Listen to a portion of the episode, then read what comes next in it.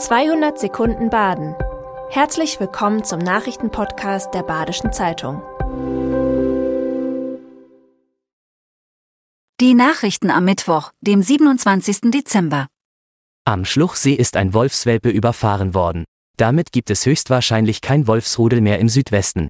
Das Tier hatte im Juni für Aufregung gesorgt, denn es war Baden-Württembergs erster bekannter Wolfswelpe seit 150 Jahren. Am Montagabend haben Ausflügler es auf der Bundesstraße 500 mit einem Auto angefahren. Die Insassen wurden nicht verletzt. Wahrscheinlich war das rund sieben Monate alte Jungtier alleine auf Erkundungstour gewesen. Autounfälle sind für Wölfe in Deutschland die häufigste Todesursache. Staufen bekommt mit der neuen Musikakademie des Bundes Deutscher Blasmusikverbände, kurz BDB, ein neues Wahrzeichen. Der Ort könnte mit seinem vielseitigen Konzept richtungsweisend sein. Denn die Akademie verbindet Bildungshaus, Kultureinrichtung und Hotel.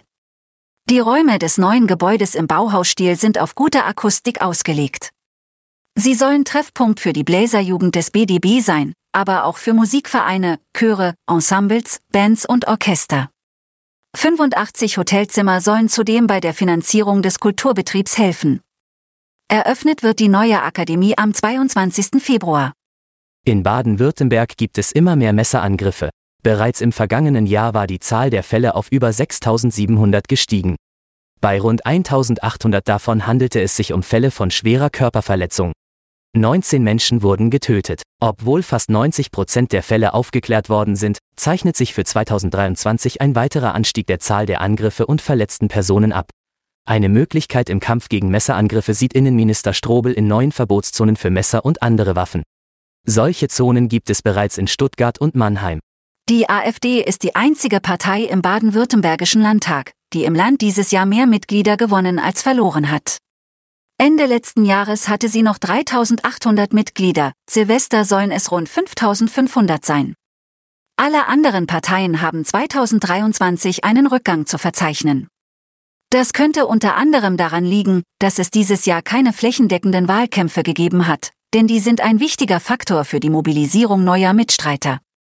Die Parteien nennen als mögliche Gründe außerdem den demografischen Wandel, die schwierigen Debatten auf Bundesebene und eine sinkende Motivation unter Bürgern, sich ehrenamtlich zu engagieren. In vielen Orten sind in diesen Tagen umgedrehte Ortsschilder zu sehen, an denen Gummistiefel hängen. Mit einem verfrühten Fassnetzscherz hat das aber nichts zu tun. Stattdessen protestieren auf diese Weise Landwirte in Südbaden gegen die Kfz-Steuer für landwirtschaftliche Fahrzeuge und gegen die Pläne der Bundesregierungen, Subventionen für Agrardiesel zu streichen. Dagegen hat es in den vergangenen Wochen schon Demonstrationen in Berlin und Stuttgart gegeben.